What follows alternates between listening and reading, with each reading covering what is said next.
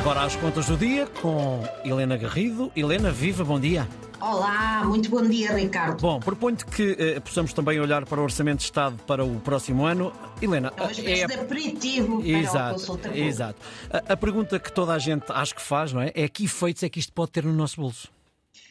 Exatamente. E, Ricardo, a resposta eh, rigorosa é depende. No limite, até podem existir casos em que, eh, mesmo e apesar da, da descida do IRS, que é a medida emblemática deste Orçamento de Estado, eh, apesar disso, uma pessoa com um aumento salarial da ordem dos 6,5%, 7%, digamos que não vai ser assim tão frequente, e se não estiver abrangido por nenhuma das, dos apoios excepcionais eh, relacionados com a habitação, corre o risco de pagar mais IRS e, ao mesmo tempo, obviamente, mais IVA e outros impostos indiretos. Mas se olharmos aqui para os grandes números e para eh, aquilo que pode ser o efeito para a maioria, a esmagadora maioria das pessoas, que na prática é o que interessa, eh, os trabalhadores por conta de outrem e os pensionistas, que têm um aumento salarial moderado, eh, vão moderado, quem diz moderado com esta inflação é 5%,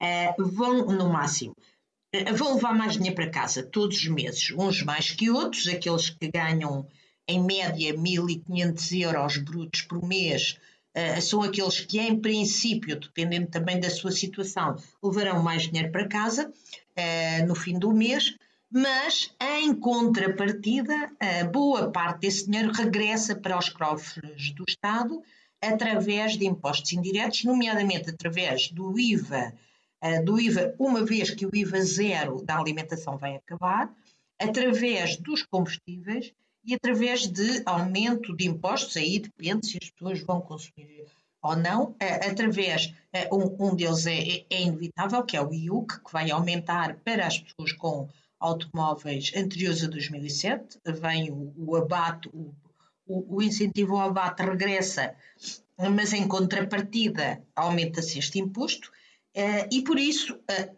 uma parte desse dinheiro acaba por regressar uh, para o Estado, ou seja, o governo acaba por dar com uma mão, com o IRS, dando a sensação que temos mais dinheiro, mas depois retira-nos com, com a outra. É interessante, Ricardo, que este tipo de política de impostos é uma política de impostos com de, a política de menos IRS e mais impostos indiretos, que são impostos que incidem sobre o consumo e que nós não sentimos tanto que os pagamos, ou aliás, não sentimos nada, nós não, quando vamos às compras não, não nos lembramos que estamos a pagar impostos, uh, está muito ligada à liberdade de escolha e estava muito ligada a políticas mais defendidas pela pela área direita do espectro político, enquanto a esquerda uh, não gostava tanto dos impostos indiretos, porque de facto eles são injustos, eles são regressivos, pesam mais naqueles que uh, têm rendimentos